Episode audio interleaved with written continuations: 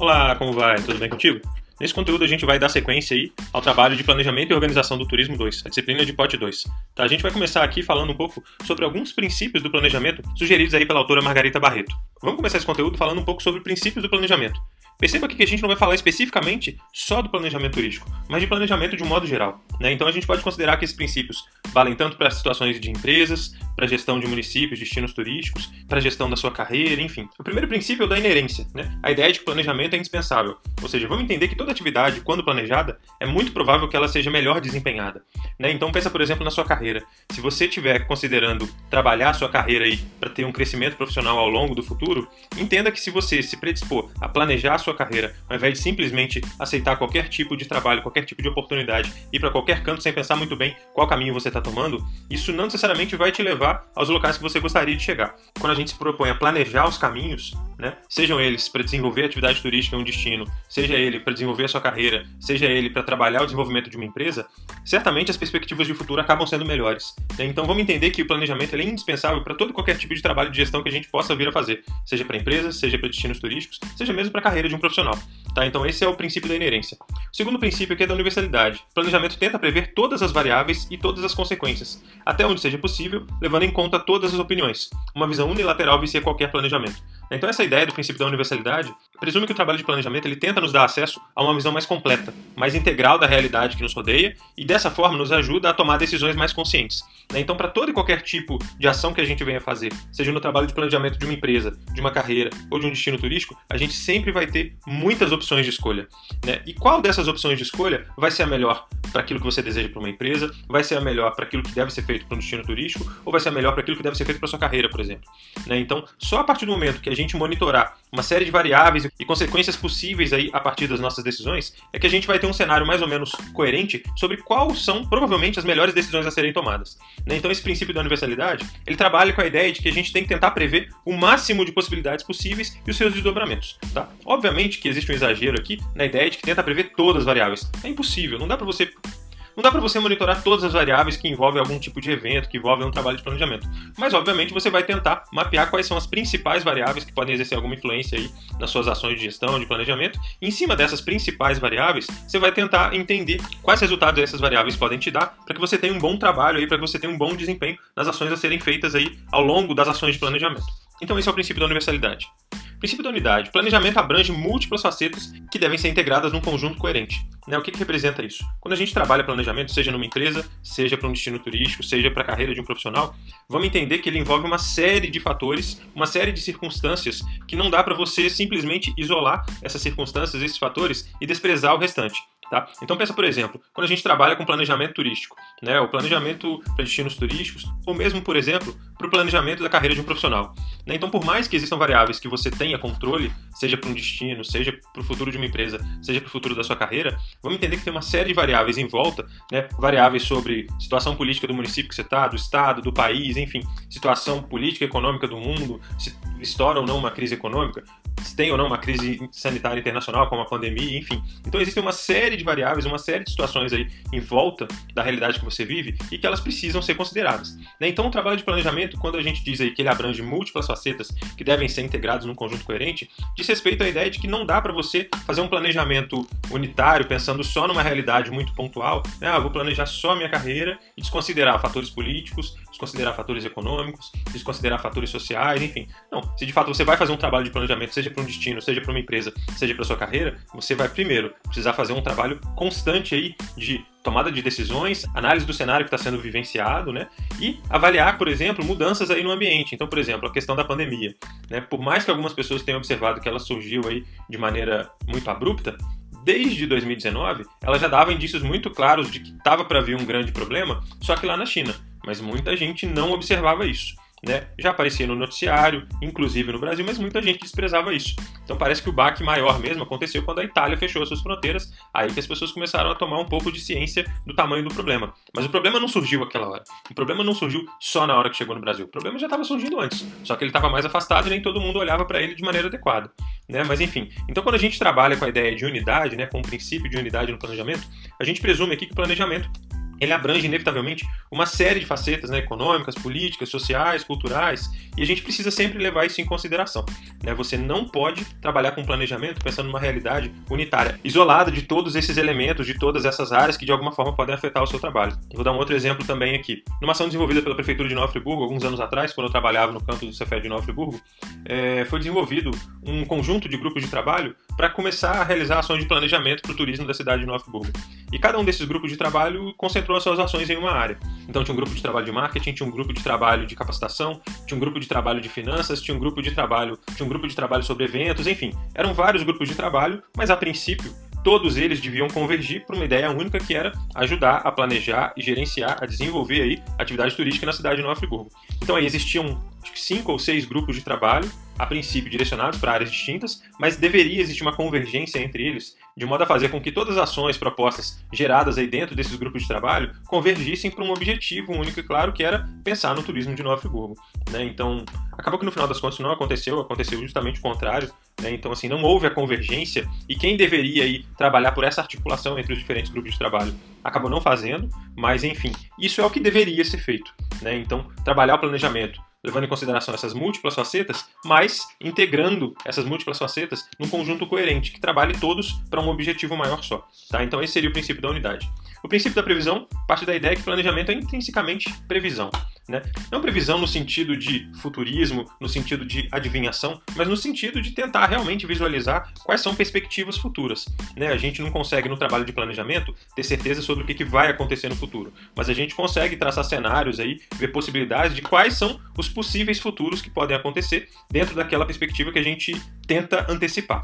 Dentro dessa possibilidade aí, com projeção de cenários, sim, o trabalho de planejamento é intrinsecamente previsão. Né? Tenta se trabalhar prevendo aí, agindo para chegar àquele tipo de futuro desejado. Né? Então a gente está no ponto A, queremos chegar no ponto B, o que, que a gente precisa fazer para que nós consigamos chegar naquele ponto B, né? de como planejado.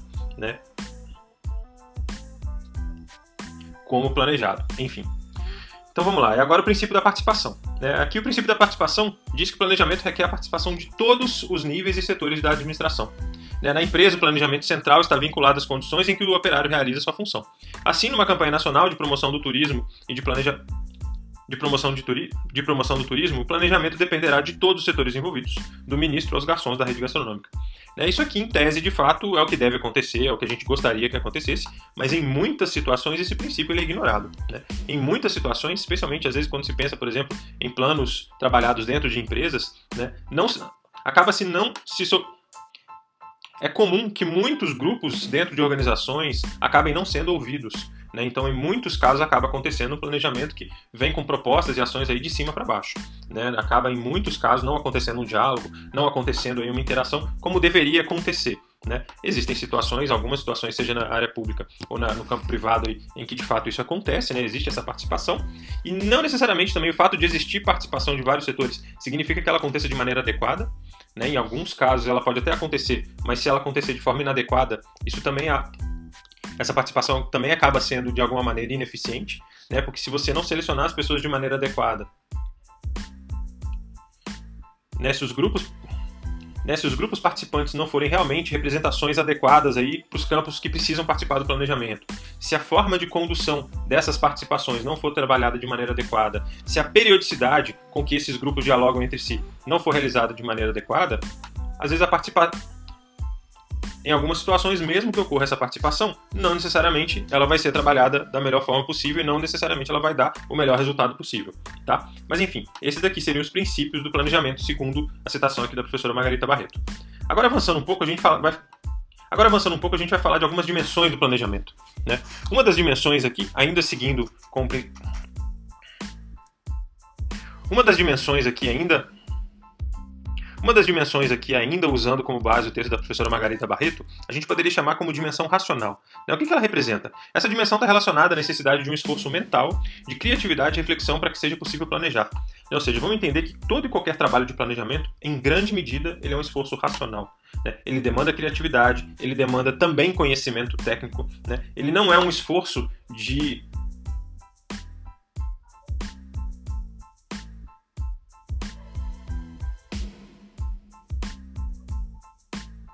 o trabalho de planejamento ele não é resultado de ações intuitivas, né? Ele não depende da intuição das pessoas, ele depende de estudo, ele depende de racionalidade, ele, de, ele depende de dados para apoiar a tomada de decisão, enfim, ele depende também de criatividade, mas a criatividade sozinha também não resolve. Tá? Então, entendam que, em grande medida, uma das dimensões que fundamenta todo e qualquer trabalho de planejamento, seja ele no turismo ou não, seja ele para uma empresa, para um destino turístico ou para ou o planejamento de uma carreira, ou para o planejamento de, ou para o planejamento de uma carreira, é a ideia de que todo o trabalho de planejamento ele envolve uma dimensão racional. Tá? E ao citar Batista aqui, a autora nos apresenta quatro operações racionais que estão presentes em todas as etapas de planejamento. Né? Uma delas é reflexão, ou seja, ao iniciar ou seja, ao iniciar a proposta e desenvolver um trabalho de planejamento, uma das etapas iniciais que se realiza é o trabalho de refletir sobre o que você quer. Né? Refletir sobre como é que você quer tocar esse trabalho de planejamento, refletir aonde você quer chegar, quais são os resultados que você deseja obter com essas ações de planejamento, enfim. Então a reflexão é uma parte importante aí dessas ações de planejamento, tá? Uma Além da etapa de reflexão, existe também a etapa aqui de decisão. Né? Então, a partir do momento que você reflete, pensa aí sobre onde você quer chegar, quais caminhos você considera que pode percorrer, é preciso tomar decisões. Né? Não adianta refletir, refletir, pensar, pensar, pensar, se você não tomar decisões. Então, após um tempo, um período de reflexão direcionada, passa-se para um processo de tomada de decisões. Né? Então, isso é fruto de um processo de tomada de decisão, obviamente racional, né, posterior ao trabalho de reflexão. Né? Então, uma vez que você refletiu, pensou, tomou decisões, o próximo passo é agir. Né? Não adianta você tomar decisão se não agir ou não ter um grupo de trabalho ali para agir.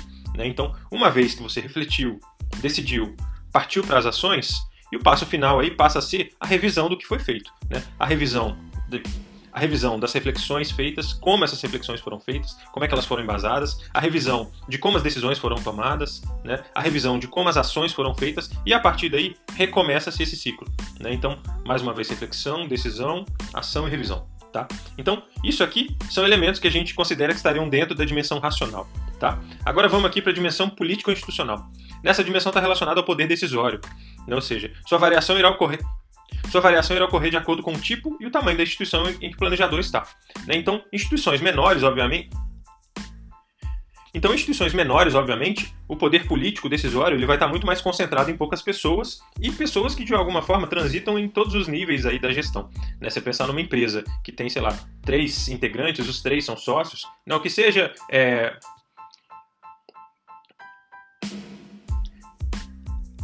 três integrantes, os três aí são sócios, vamos entender que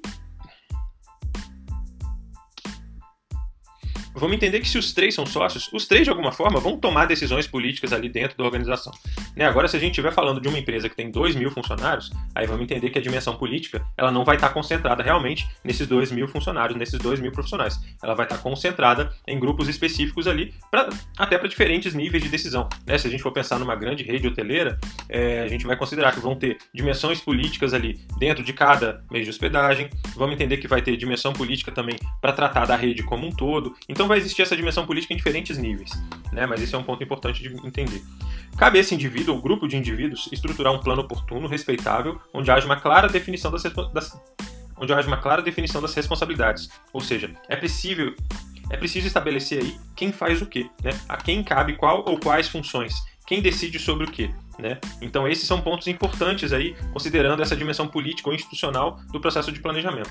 Tá? Não se pode deixar todo mundo decidir tudo, todo mundo fazer tudo, qualquer coisa. Né? É preciso ali estabelecer as normas, as regras, a gestão da política de como as relações e decisões serão tomadas dentro daquele ambiente que se deseja planejar. Seja para gest...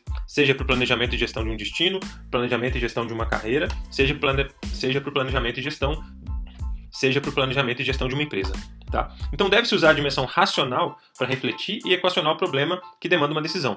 Né? Ou, seja, a ou seja, a dimensão racional vai dar um suporte ou seja, a dimensão racional vai dar suporte para que essa dimensão político-institucional seja, seja trabalhada da melhor forma possível, sem achismo, sem intuição e sim com racionalidade. Tá? Essa, essas, a princípio, são algumas dimensões aí que a Margarita Barreto apresenta. Uma próxima dimensão que a gente tem aqui é a técnico-administrativa. Nessa estrutura com base na definição de um sistema de trabalho, com definição de funções e delegação de autoridade. Né, aqui se estabelece, por exemplo, a pirâmide da organização ou das a pirâmide da, a, a pirâmide da organização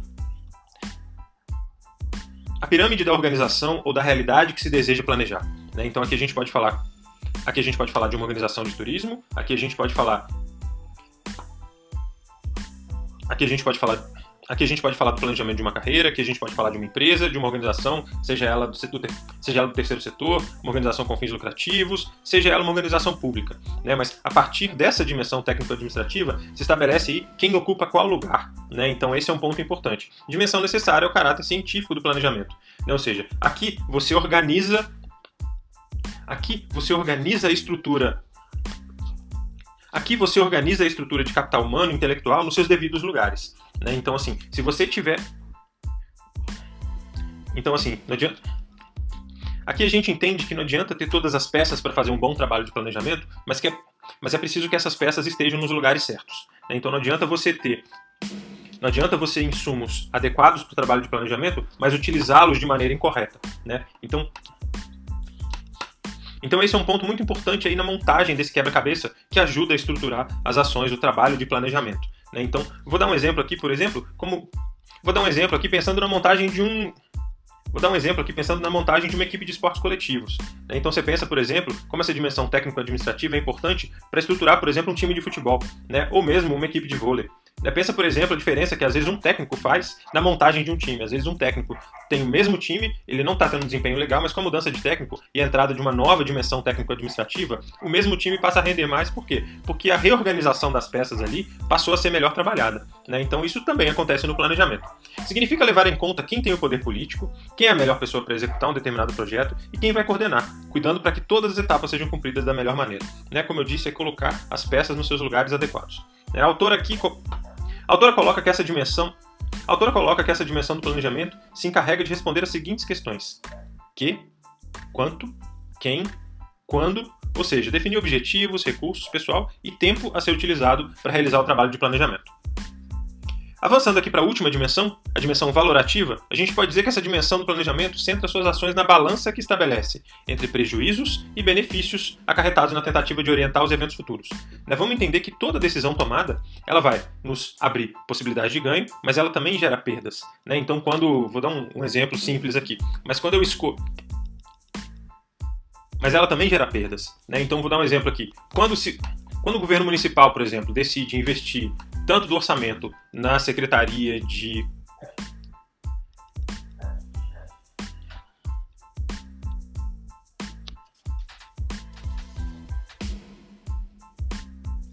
Vou dar um exemplo aqui. Quando o governo municipal decide investir tanto na Secretaria de Infraestrutura Urbana, ele de alguma forma direciona um capital para essa secretaria, mas deixa de direcionar esse dinheiro para outras secretarias. Né? Então, assim, quando um ganha, alguém perde. Não existe uma situação onde todos só ganham. Né? Então, às vezes, em muitas situações, para uma secretaria, para um bairro, para um distrito ganhar, algum outro deixa de ganhar ou ganha menos, ou em tese aí perde. Né? Então não dá para você efetivamente fazer com que todo mundo tenha tudo. Né? Então é preciso desenvolver, é preciso entender aí quais são os ganhos e prejuízos de tomar decisões direcionando benefícios para uma área A e não para a área B. Né? Então pense o seguinte.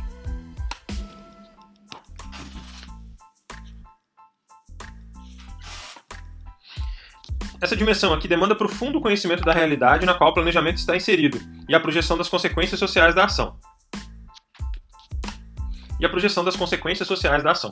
Ou seja, quando um, ou seja, quando um gestor, por exemplo, decide direcionar os seus esforços, direcionar o seu capital humano, direcionar recursos financeiros aí para uma determinada área, para uma determinada região, ele de alguma maneira também deixa de de alguma maneira ele também deixa de beneficiar outras áreas.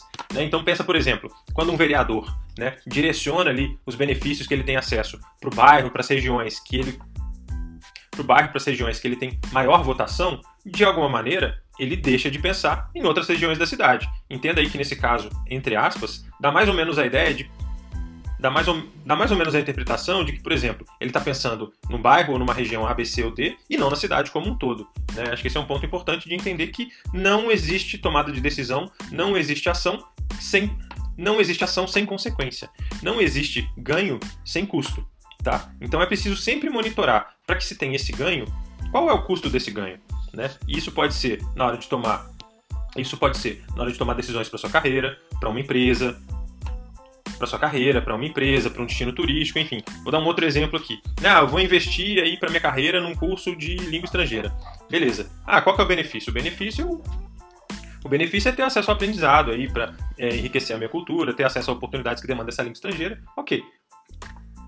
Ok, mas qual que é o ônus disso? Ah, o ônus é um que eu vou gastar dinheiro, o outro que eu vou gastar tempo, e esse tempo que eu estou gastando eu poderia estar estudando para outra coisa. Né? Então, assim, você sempre vai deixar. Mas é isso, quando você direciona seus esforços para um lado, você sempre vai deixar descoberto parte do outro lado. Tá? É preciso ter clareza sobre quais são os ganhos e os. É preciso ter clareza sobre quais são é preciso ter clareza sobre quais são os custos para cada benefício que se tenta buscar. Né? Então, então esse é um ponto importante. Né? Então, assim, os custos eles precisam ser monitorados. A gente não pode olhar só os benefícios que se deseja alcançar, seja para um destino, seja para uma empresa, seja seja para um destino, seja para uma empresa, seja para uma carreira. Né? Também requer permanente reflexão e revisão sobre o trabalho de planejamento, servindo-se de padrões éticos. Né? Ou seja, eu não posso tomar decisões sem levar em consideração padrões éticos. Né? Então, por exemplo, uma, então, por exemplo, a Secretaria de Turismo não pode liberar, por exemplo, alvarás aí a bel prazer de modo a permitir que de modo a permitir que organizações de modo a permitir que organizações privadas se instalem em qualquer lugar de qualquer forma se instalem em qualquer lugar de qualquer forma, desprezando muitas vezes, por exemplo, áreas de preservação ambiental, áreas que já estejam ocupadas e que áreas que já estejam ocupadas e que muitas vezes vão demandar e que muitas vezes vão e que muitas vezes vão demandar desalojar famílias, né? Então, assim, olha o custo ético disso, né? Faz sentido construir um hotel no lugar tal e desalojar, sei lá, 10 famílias que já moram ali? Faz sentido? É esse, esse custo vale a pena? Né? Então, os padrões éticos, eles são importantes de serem seguidos, tá? Segundo a autora, o turi... Segundo a autora, no turismo, essa dimensão é fundamental, uma vez que o homem é sujeito do planejamento uma vez que o homem é sujeito e objeto do planejamento. Um erro no processo de valoração, ou seja, na mensuração aí dos benefícios e dos custos de tomadas de decisões específicas, pode causar um sem número de prejuízos de prejuízo à sociedade e seus grupos locais. Eu vou dar um exemplo aqui, por vou dar um exemplo aqui lembrando de situações dos Jogos Olímpicos ou mesmo Vou dar um exemplo aqui, lembrando situações dos Jogos Olímpicos de 2016 ou mesmo de situações da Copa do Mundo de 2014. Né? Então, quanto, então, quantos processos de desapropriação, quantas famílias acabaram sendo desalojadas em função aí de interesses de mercado para construir estádio, para construir para construir instalações olímpicas, né? Então isso, né? então isso aí gerou muito debate sobre qual foi real então isso aí gerou muito debate sobre qual foi o custo social né, de trazer os Jogos Olímpicos de 2016 para o Rio, qual foi o custo social de trazer, de trazer a Copa do Mundo de 2014, de trazer a Copa de, de trazer a Copa do Mundo de 2014 para o Brasil e conduzir, né, e planejar, organizar, conduzir esses eventos da maneira como foi feito. Né? Sempre é possível pensar em outras formas de conduzir os processos. E parece que naquela época eles não foram muito bem conduzidos. Né? Eu me lembro que saíram alguns relatórios aí mostrando o elevado custo social desses dois grandes mega eventos que foram realizados no Brasil. Né? Mas enfim, é isso.